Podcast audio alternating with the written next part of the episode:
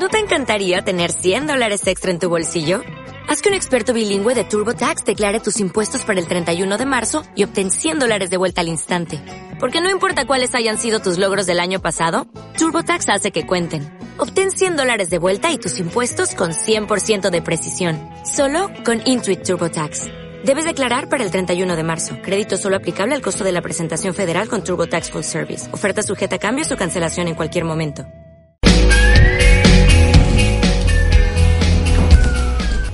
Buenos días, damas y caballeros. y Bienvenidos al programa más chévere de todos. ¿Cuál es, Narda? ¿Cómo se llama ese programa? S-I-N-S-E-N-T-I-D-O.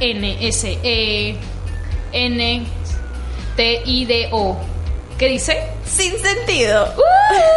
Así es, gente. Están escuchando Sin Sentido, el mejor programa existente en la Universidad Católica Santo Toribio de Mogrovejo. Así es, un programa donde hablaremos de música, arte, teatro. Cultura y sobre todo cine. Ah, ¿Por qué cine? cine? ¿Por qué, ¿Por qué dices con ese tonito cine, Narda? Mm, para darle misterio. En fin, gente, les contamos que el día de hoy tendremos un entrevistado de luxo. Se trata del realizador audiovisual Mauricio Burstein, que el año pasado ganó el premio de financiamiento e incentivo. DAFO. El premio incentivo DAFO. Así es, bravo. Está aquí con nosotros. Muy pronto lo van a ver, porque lo mejor se hace esperar, y lo saben, ¿verdad? Claro, por supuesto. Además, eh, ¿Qué más habrá en el programa? Cuéntame. el día de hoy tendremos Contracorriente. Contracorriente. ¿De qué trata Contracorriente? Cuenta para la gente que no lo sabe. Contracorriente es para ir en contra de, de lo, que, de lo que la sociedad nos dice, Narda. me lleva, me lleva la cor- Sí, nos vamos. Uh, y llegó, y llegó. ¿Quién llegó? Está con nosotros Mauricio Burstein. Redobles, por favor. Ya. Suficiente. ¿Qué más se viene? Tenemos el bloque del horóscopo. Del Le- horóscopo. le- leeremos su futuro. Ah, qué profesor. bien. A ver si gano otro premio. Y vamos a canción. Y en el siguiente bloque, Mauricio se va a presentar creativamente. Ok, Así es. voy a pensar cómo presentarme creativo. Sí. Así es, Están muchachos. escuchando sin sentido. Arte para tus oídos.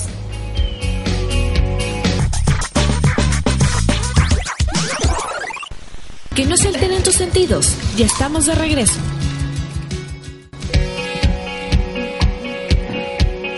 Está acá con nosotros Mauricio Burstein, realizador audiovisual lambayecano, ganador del incentivo DAFO del año pasado. Mauricio, debes presentarte en, En tercera persona. En tercera persona. en tercera persona. Y en 30 segundos. Nas- uno, dos, tres. ya. Mauricio Burstein nació en Chiclayo, tiene actualmente 33 años, trabaja en la USAD como profesor, como profesor de audiovisuales, como profesor del curso de comunicación audiovisual, como profesor del curso de hardware y software de video, como profesor del curso diseño de proyectos audiovisuales, se va la próxima semana a Cuba y no puede pensar en otra cosa más que en eso, por eso no te voy a dar más datos. ¡Wow! Justo fueron 27 segundos. ¡Qué Pero increíble! di cuatro datos, pero bueno, está bien. Y, y bueno, empezamos con la entrevista. Preguntas, preguntas, preguntas. Ya. A ver, Mauricio Burstein. Me me da cosa decirle Mauricio Burstein. A ver, su mico huevo. Sí, ahora sí puedo contestar en primera persona. ¿no? Claro, sí. ¿Cómo te iniciaste en el audiovisual? Bueno, cuando estaba en la universidad, de hecho cuando ingresé a la universidad a estudiar comunicación, ingresé porque quería ser publicista. De hecho, hasta el cuarto, quinto año, hasta todos los años de universidad tenía en la cabeza eso, ¿no? Eh, cuando estuve en segundo año o antes, creo que los primeros, los primeros ciclos de la universidad, este, me di cuenta que en la universidad donde estudié en aquella época habían cursos y habían modos y había la tecnología y había los medios para poder hacer películas, ¿no? Cortometrajes. Este, y esa vaina me entusiasmó un montón. A mí me entusiasmó un montón. O sea, dije, man, ya puedo hacer esto. Toda la carrera tuve en la cabeza que quería ser publicista, pero igual hacía audiovisual, ayudaba, colaboraba, grababa, hacía tonterías audiovisuales con mis patas. Este, practiqué como publicista, todo, después de practicar, cuando estaba en- por entrar al noveno ciclo, en ese verano, del octavo al noveno, eh, me di cuenta que no, no me gustaba la chamba de publicista. O sea, había tenido la chamba que había querido tener toda mi vida, que era como que creativo en una agencia, y es como que muy chévere, la vibra es muy paja, el trabajo eh, en creatividad específicamente en publicidad es monstruo, ¿entiendes? Es muy chévere. Pero no, me sentí que era un trabajo más de oficina y, y yo supongo que en ese momento como que me desencanté un poco ya los últimos ciclos de la universidad y cuando sales estás más preocupado por conseguir trabajo de lo que sea eh, estar cumpliendo tus sueños, pero ahí vas, ¿no? Entre los trabajos que vas consiguiendo y lo que vas haciendo, te vas dirigiendo hacia un lado, ¿no? como le decía a un amigo la vez pasada, es como que esto del premio y esto de tomarme muy en serio la el hecho de hacer películas, eh, yo supongo que se me dio ya de grande porque así es. Yo creo que cada uno tiene su timing, ¿no? No, no necesariamente tienes que comenzar a hacer las cosas que quieres de joven. Yo no creo en eso, la verdad. Yo creo que cada uno tiene que vivir lo que tiene que vivir y si en un momento se da, ese momento es el que te toca, ¿no? No, no, soy de, los que siente que de joven tiene que brillar como para poder hacer bien las cosas. Para nada. O sea, digamos que te, te nació el gusto por lo audiovisual después de decirle no a la publicidad. Eh, Supongo que en ese momento dije, como no voy a hacer publicidad, prefiero dedicarme a, lo que realmente me guste, ¿no? De hecho, mi tesis fue como que de audiovisual y todo, entonces, este, em, no, no sabía si es que en algún momento iba a trabajar en eso, que lo hago, o iba, no sé, pues a ganar el premio que gané, pero sí sabía que en algún punto de mi vida tenía que dedicarme a esto, ¿no? Claro. ¿Y con qué proyectos audiovisuales empezaste? Más o menos. Como todos los estudiantes, ¿no? Este, cortometrajes, ¿no? Justo les estaba comentando hace un rato, pues, que me, me hablaba de cuál es el, como el primer proyecto audiovisual, un cortometraje que escribí e hice con mis amigos, que fue muy chévere hacerlo. De hecho, fue mucho más chévere hacerlo. Tengo muchos mejores recuerdos de hacer el, el corto que del corto en sí, porque el corto me da roche. ¿Entiendes? Una cosa muy depresiva, muy este. Eh, no solo por el, el tema de que de que en esa época piensas en esas cosas que lo más impactante es lo más dramático y hay cosas muy horribles que pasan en la vida real, esas son las cosas que tienes que contar, ¿no? Y me pasa siempre cuando veo los, los proyectos de los chicos hasta hace unos ciclos, siempre eran como cosas muy deprimentes, ¿no? Y lo bacán es que conforme iba avanzando yo en la chamba, me iba dando cuenta que los proyectos de los chicos iban siendo cada vez menos deprimentes. Entonces yo supongo que es una cuestión de, generaciones, o sea, lo que nos tocó vivir a nosotros o a mí de jóvenes y a la gente de mi generación de jóvenes, terrorismo, no, hiperinflación, crisis, no sé, eh, eh, burocracia y estas cosas muy, muy duras nos hicieron pensar de ese modo, ¿no? Y siento que cada vez se va olvidando un poco más, se va dejando de lado un poco y la gente va teniendo un pensamiento más positivo, ¿no? Y eso es chévere, yo siento que es mucho más bacán. Bien. Y a nivel de Perú, ¿tienes algún referente? En audiovisual. En audiovisual. En lo audiovisual. Más que directores y esto, este, yo pienso más en películas. O sea, películas que me hayan impactado donde las malas intenciones. No sé si vieron esa película. Mm. Es una película de una directora de Lima que se llama Rosario García Montero. De, o sea, es como que la narración de su infancia en la época en que Sendero no estaba controlado, ¿no? Y es una chica eh, bien de Lima, ¿no? Con mucho dinero y esto, vive a las afueras de Lima, en una casa como que apartada de todas las cosas feas que pueda, ¿no? Y es un poco eh, la narración de un tema muy personal que tiene ella en su vida, que es como que la enfermedad de, su mejor amiga, y a la par con que se van dando los, los, uno de los primeros atentados de Sendero y esto. Entonces, es una peli que te aborda de una manera no tan trágica la época, de una manera muy personal, hasta cómica a veces, entonces es una peli muy chévere, ¿no? Después, este, es curioso, ¿no? Que yo no, no, no me gustaría abordar nunca una película con el tema sendero, pero mis películas referentes sí, lo tienen. La otra es La Boca del Lobo, de Francisco Lombardi, que es como que creo yo la película que mejor retrata, a pesar de que es una de las primeras, creo que la primera que habla de sendero, eh, que mejor retrata la época, ¿no? O sea, que en verdad esta guerra horrible ponía locos a todo el mundo y, las, las, la, moral estaba como que en segundo plano, ¿no? tanto a nivel de los senderistas como a nivel del, ejército. Claro. es dura, sí. Chévere. Y hablando sobre el último guion que escribiste, que su- asumo que es 38 grados. ¿verdad? Sí, de, hecho trata? quisiera ahorita ponerme a escribir, quisiera terminar 38 grados para poder poderme escribir, que es más lo que más me vacila. Ah, aún no está terminada. Que, no, el guion 38 sí. grados. O sea, ahorita Ah, estamos en. la película, Ah, claro, la película, escribirlo. grabarla, Claro, sí, claro, obvio. Este, ahorita estamos en la lectura del guion, que es como que una.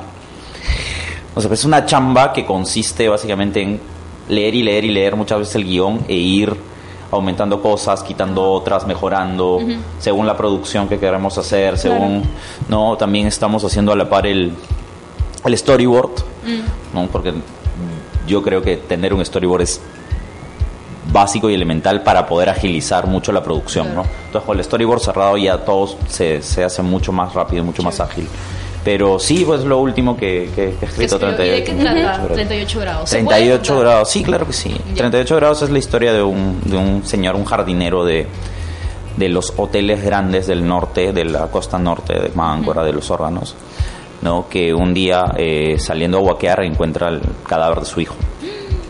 ¿no? Y, y este, la historia parte de ahí y a partir de ahí se cuenta la historia de cómo él va velando a su hijo mientras va averiguando quién es el asesino, a la par que contamos la historia del asesino, que es lo que hacen esos días. ¿no? El asesino es un tipo que vive ahí en el mismo lugar, que tiene un hotel y el tema es descifrar cómo sucedieron las cosas y por qué lo mató sobre todo, ¿no? que se Claro. cuenta en la película pero no les voy a contar a ustedes. ¿Y cómo se te ocurrió esa historia?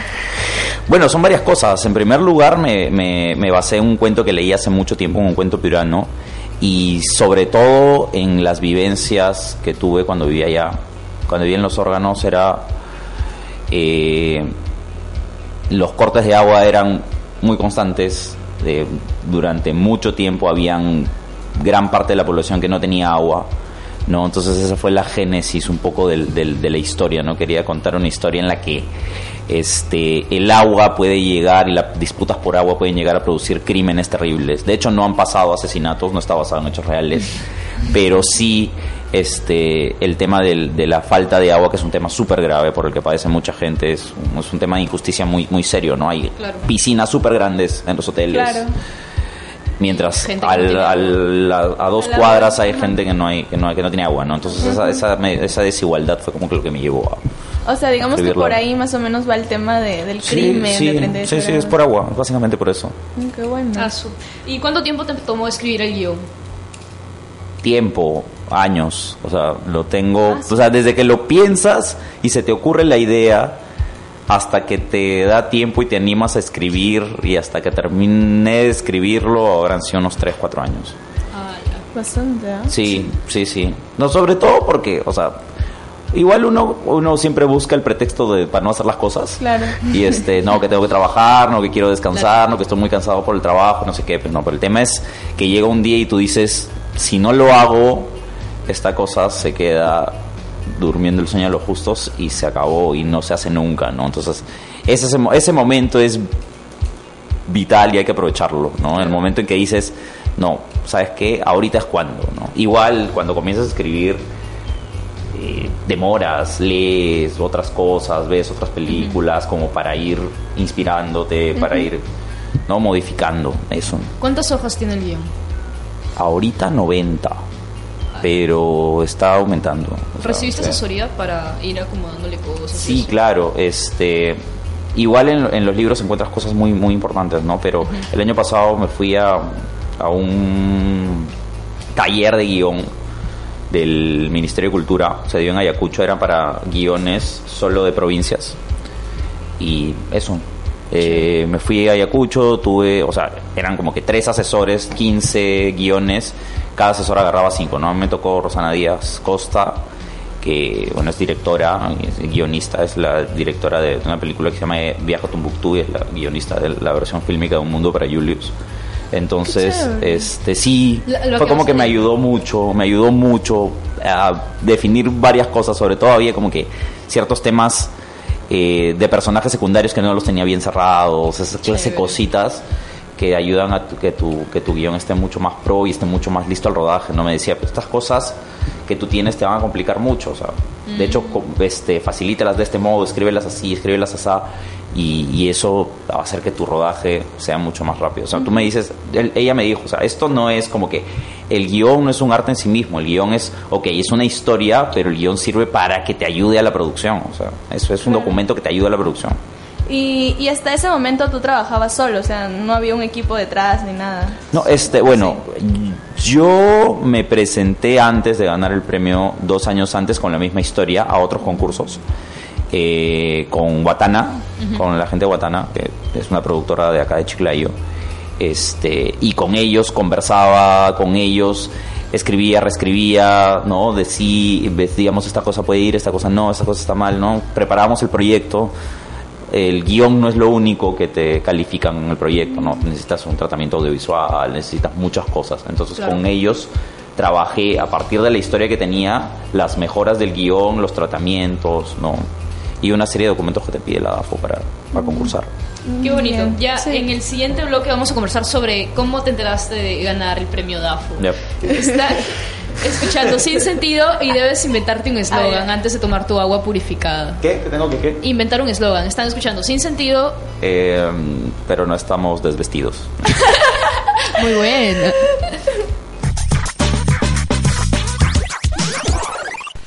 Que no se alteren tus sentidos. Ya estamos de regreso.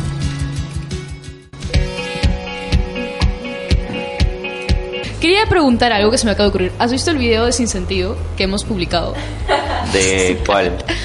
El último, la resurrección de Sin Sentido. No, no, no. Tienes que verlo. Muy bueno, muy bueno. Ahorita no, no. No, claro, luego, luego. Eh, ya, lanza preguntas. Ahorita vamos a hablar sobre eh, cómo ganaste el incentivo DAFO el año pasado. O sea, primero cuéntanos más o menos como que cómo, de qué consiste este financiamiento, cómo postulaste y tal.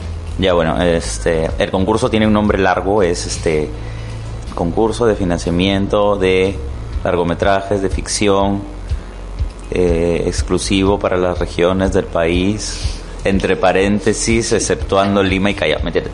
Como Entonces, tesis. Sí, sí, sí, sí, es súper largo, pero es, es eso, es, te financia la película, te dan la plata para hacer la película eh, solo para regiones, o sea, nada Lima, nada de Callao. Descentralizado. Sí. Y lo que con lo que postulas es con un proyecto. O sea, ok, escribes el guion, pero aparte tienes que mostrarles cómo va a ser la película, más o menos, ¿no? Puedes llevar un teaser, en mi caso no llevamos un teaser, llevamos un teaser muy chiquitito, pero más que eso teníamos este cómo van a ser los tratamientos, qué referentes teníamos, ¿no? Una, una especie de filosofía de producción también. O sea, para nosotros es bien importante que la producción sea lo más ecológica posible, que desperdicie la menor cantidad de agua, que contamine lo menos posible, que genere poca energía, porque era porque sí, porque, o sea, es el tema de la película, no, es el tema de fondo de la película y nos parecía ilógico reventarnos en energía si es que íbamos a si es que si es que lo que quería lo que queremos evitar es eso, ¿me entiendes? Claro, claro. Eh, y bueno, son, se presentaron, no recuerdo cuántos, la verdad, no, no, no recuerdo, pero preseleccionados para pitch, o sea, vas y expones tu proyecto, eran 8 o 10. 8 o 10, de los cuales quedan 4, 4 eran, los- cuatro eran los ganadores. No, entonces fuimos al pitch, fue súper loco porque, eh, bueno, igual lo ensayamos un día antes, todo. Es, conoc- eh, tienes 10 minutos para contar sobre tu película, para hablar sobre la producción, todo, ¿me entiendes? Esas son muchas cosas. Sí. Tus motivaciones, por qué, por qué escribiste la historia o por qué quieres hacer la película, ¿me entiendes? ¿Por qué quieres que esto sea una película y no sea una novela o no sea una obra de teatro? O sea, ¿me entiendes? Esa clase de cosas. ¿Y cómo fue ese día? O sea, nervios. Sí, de hecho, o sea, eran los 8 o 10, no recuerdo cuántos eran. Teníamos un número de orden y nos dijeron, ustedes tienen que exponer a las 3, me parece, en el Ministerio de Cultura. ¿no? Tienen una oficina en el Ministerio de Cultura donde se encierran los jurados con los... íbamos a entrar, nosotros fuimos los penúltimos o los antepenúltimos, creo. Entonces llegamos como que media hora antes. eh, estaba entrando el grupo anterior, o el, el- el- el proyecto anterior. Salieron y era como que todo fue muy rápido y entramos, ya nos tocaba a nosotros.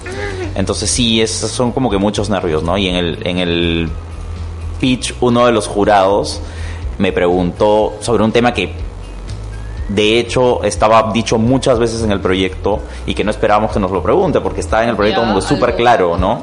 Entonces como que me dejó medio nervioso. O sea, esa pregunta a mí me hizo dudar mucho, ¿me entiendes? O sea, de hecho la contestamos Que como pudimos. que tal vez no se había entendido y lo que habían siem- explicado. ¿o? No, es que de hecho lo que te dicen es que lo que expones no tiene que ser lo mismo que está en el proyecto, porque ellos ya leyeron el proyecto, ¿me entiendes? Tienes que Ah. llegar con cosas nuevas, con una cosa que impacte mucho más. Entiendo. Entonces, en- y nosotros hicimos eso. Y, y el jurado como que me dejó medio, ¿me entiendes? Y era como que mi respuesta era, en el proyecto está 10 veces, ¿me entiendes? Pero también te recomiendan que no vayas en tipo en confrontación al Claro. jurado porque no te conviene. Pero le respondió más o menos eso. Sí, sí, sí. No, no, sí, sí. De hecho, sí. De recuerdo, ni siquiera recuerdo la respuesta, ¿me entiendes? En ese momento estaba mal. Y de hecho, las otras como que cuestiones que nos hicieron, sí, pues los revolcamos a los del jurado, así, pla, pla, pla, le sacamos la mure. Y, es- y fue como que nos sentíamos bien por eso, pero igual yo estaba muy nervioso por la pregunta, mañana. ¿Con quién Ya. más expusiste? Con. Sujei, la productora, y con Martín, que son los de Guatana, que es, que es el asistente de, de dirección, el productor ejecutivo también. ¿Y, ¿Y cómo recibiste la noticia de que habías ganado? Claro, estaba con ustedes, me acuerdo. Pero estábamos- para los que no saben. ah, tengo que hablar a la cámara. este, estábamos en. Yo sabía que iban a, a dar la- el resultado de ese día, pero no sabía la hora. Entonces, durante todo el día me metía a la página de. No, al- es más, durante toda la mañana no me metía a la página. Llegué a trabajar, hacía mis cosas, pero estaba hiper nervioso, no me metía porque no quería ver. Este, me fui al centro a almorzar, a hacer unas cosas porque estaba hiper nervioso, no podía estar estático. Regresé y me acuerdo ustedes creo que estaban editando o En están editando, Decana. ¿no? Estaba Estaban haciendo algún trabajo. Paula. Y, sí, Y sí, y, y actualizaba, y actualizaba, y actualizaba. Y en una de esas, cuando yo o sea, me había apartado un rato del- de la oficina, me llama la productora, ¿me entiendes? Y yo sabía que era por el premio, pero no sabía si era porque Bueno el premio, malo. sí, Ajá. ¿me entiendes? Era como que decías, oh, me quiere dar la buena noticia o ella quiere ser la que me da la mala para que no me impacte tanto, ¿no? Entonces no le, no le contesté, dejé ahí y me fui corriendo a la computadora, ¿no? De hecho fue súper feo porque Ah, vi el documento, porque publican, es una resolución ministerial, pues, ¿no? Y ahí están, pues, los ganadores, pero yo no leí mi nombre. Entonces, ni el nombre, ni el nombre del proyecto, ni Chiclayo, ni O sea, nada, no leí nada. rápido. Leí todo como que súper rápido y dije, no gané. Y después le veo bien y sí, se había ¿Y ganado. cómo fue esa sensación de no gané? Fea, pero después volvió a ver, pues, ¿no? Para comprobar bien. Sí, fueron segundos. Al toque. Al toque, al toque. ¿Y Y, no me acuerdo quién estaba al costado, obvio, le dije, o acabo de ganar, ¿me entiendes? Y se sentía como que... Sí, fue súper Sí, emocionante. yo me acuerdo que ese día estaba con Ñeco y Silvia hablando algo y Ñeco recibe una llamada y se empieza a emocionar solito y empieza a decir, puta madre, un montón de malas palabras. Llega y quería abrir la puerta donde tú estabas y creo que la puerta no se abría y los dos en paralelo celebraban. Y fue una escena muy, muy chévere. Pero sí fue muy gracioso.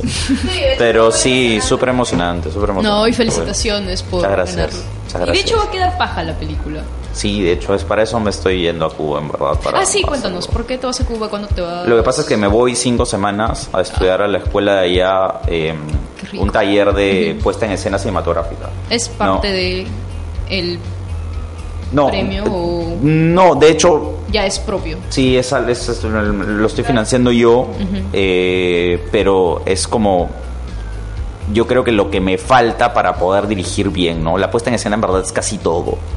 O sea, si tú le quitas dirección de actores y si eres guionista esto o el trabajo que haces en pre, todo es la puesta en escena. O sea, es saber dirigir a todos en el, en el escenario, ¿no? Entonces, claro, cámaras, pues tienes que tener un montón de cosas en mente, ¿me entiendes? Que todo se dé de acuerdo a lo que se está planificando. Claro. ¿Y en paralelo acá se va a ir avanzando algo de la película o ahorita estamos avanzando el, el story. Yo espero, porque estamos tipo por la página 50 y algo De las 90. de las 90, terminarlo antes de que me vaya, que lo dudo. ¿Cuándo te Entonces, el viernes.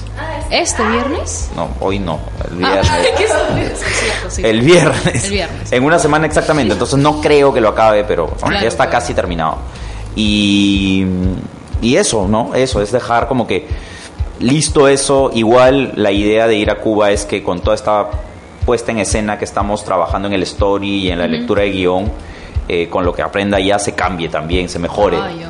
Claro, ¿no? claro. O sea, para eso estoy yendo, básicamente, ¿no? Para trabajar algunas cosas de la peli con el taller, ¿entiendes? Con el Chévere. taller. Y, y bueno, ¿qué, ¿qué opinas acerca de la iniciativa que tiene el Estado de apoyar los proyectos?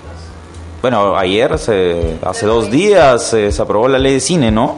Entonces son, son varias cosas ahí, eh, eh, porque han existido incentivos desde hace muchos años, eh, pero ahora la ley tiene o contempla otras cosas que siento yo que van a favorecer, ¿no? Cosas de impuestos, cosas por las que ha habido una discusión grande, ¿no? Este, que yo siento que van a apoyar al cine. No he tenido el tiempo, porque ahorita estoy volando con 80 cosas de leerme la ley completa, pero hasta lo que he podido saber es como que es básicamente eso, ¿no? Que los incentivos ya no solo dependan de el Ministerio de Cultura, sino que forman parte de una política más grande que también incluye el Ministerio de Educación, me parece, porque ahora va a haber, no sé si incentivos o lo que se va a promover es enseñanza del audiovisual desde el colegio.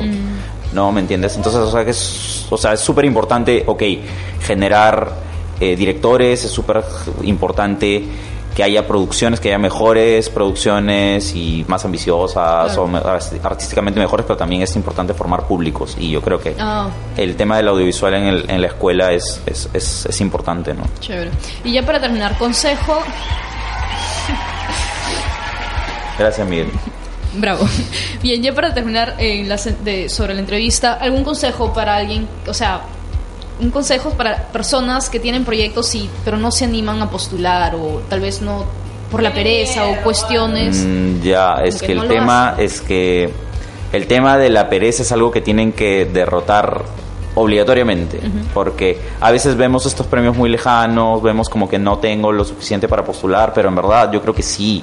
O sea, ok, no todos sabemos todo. Yo, de hecho, he postulado y ahorita me estoy yendo a Cuba a aprender un montón de cosas. O sea, yo soy consciente de que no lo he sabido todo para presentarme al proyecto. Yo creo que todos eso deberían tener en mente.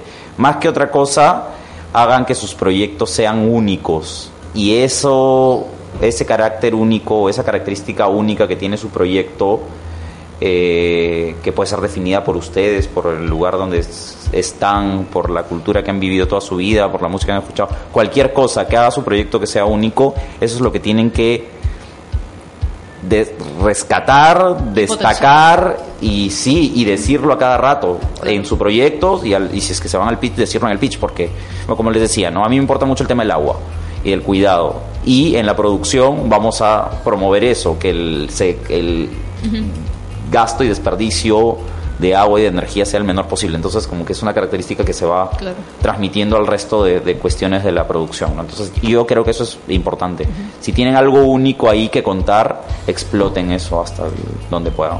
Chévere. Y desde ahora ya estás ahorrando agua, como lo dijiste. Ah, sí, de hecho. O sea, más que la, más que, que otra cosa, el, el filtro este Filtro, digo filtro. te sirve para dos cosas, ¿no? Uno, que te limpie el agua del caño que estás tomando y dos, que puedes reutilizar las botellas. O sea, esta botella la vengo Ah. utilizando dos semanas. Cuando esta botella, que es la típica botella del litro de San Luis, La terminas y la botas, ¿me entiendes? Entonces, también colabora para el uso del plástico. Bien. Está chévere. Por último, se viene un...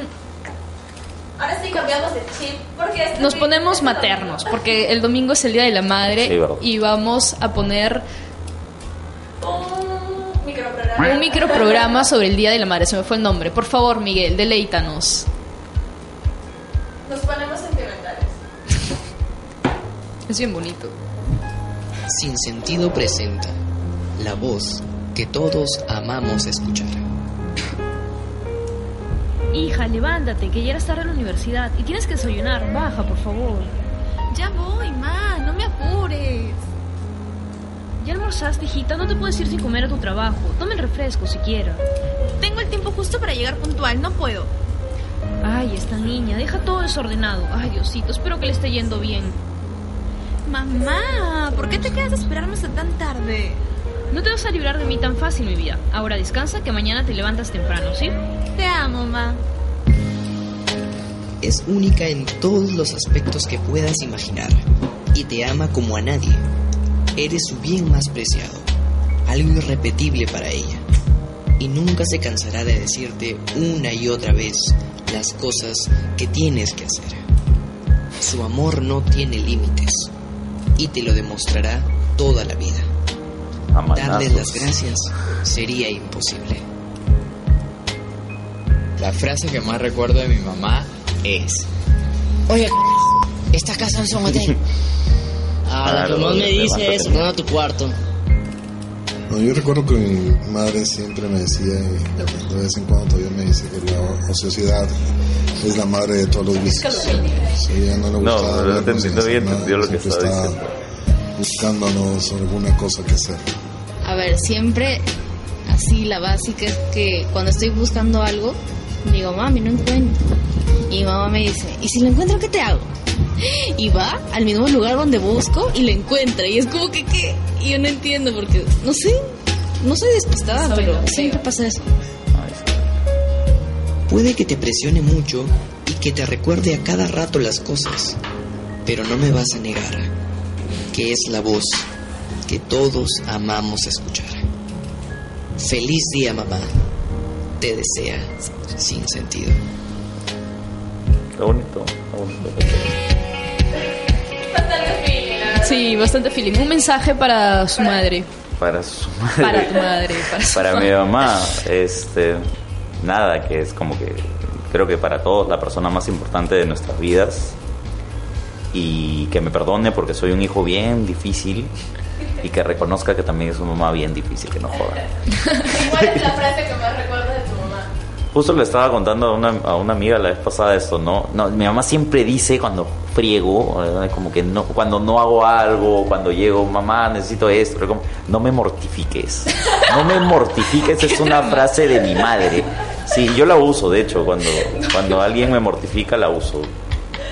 Suena bien gracioso, como es como muy exagerado. No me mortificas. Oh, qué bonito. Sumiko, una, una frase de tu mamá para, y después nos vamos al horóscopo.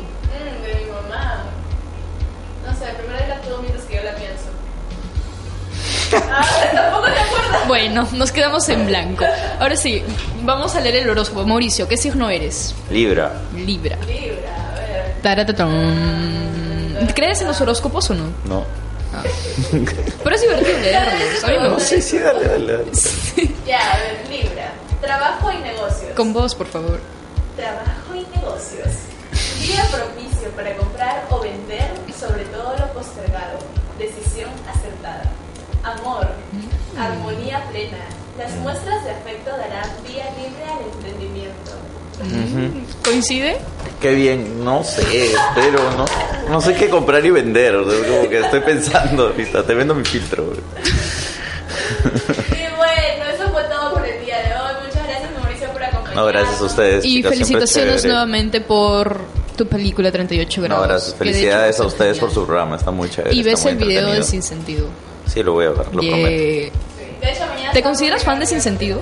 Me considero fan de Sin Sentido, sí. Nunca me había hecho esa pregunta en la vida, pero ahora que me lo pregunto, sí. Me Yeah. considero. me, con- me mortificas. Bien, eso fue todo en Sin Sentido. El eslogan. Ah, No este, estamos desvestidos, creo. No estamos desvestidos. Mejor no desvestimos. Solita. De Mejor verdad, nos ya, desvestimos. nos- ya nos exhibiste. Hasta luego, amigos. Y deseenle feliz día a su mamá. Chao.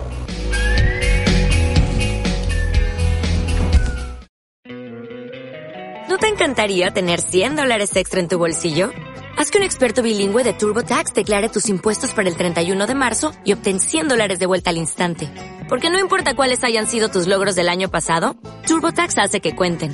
Obtén 100 dólares de vuelta y tus impuestos con 100% de precisión. Solo con Intuit TurboTax. Debes declarar para el 31 de marzo. Crédito solo aplicable al costo de la presentación federal con TurboTax Full Service. Oferta sujeta a cambios o cancelación en cualquier momento.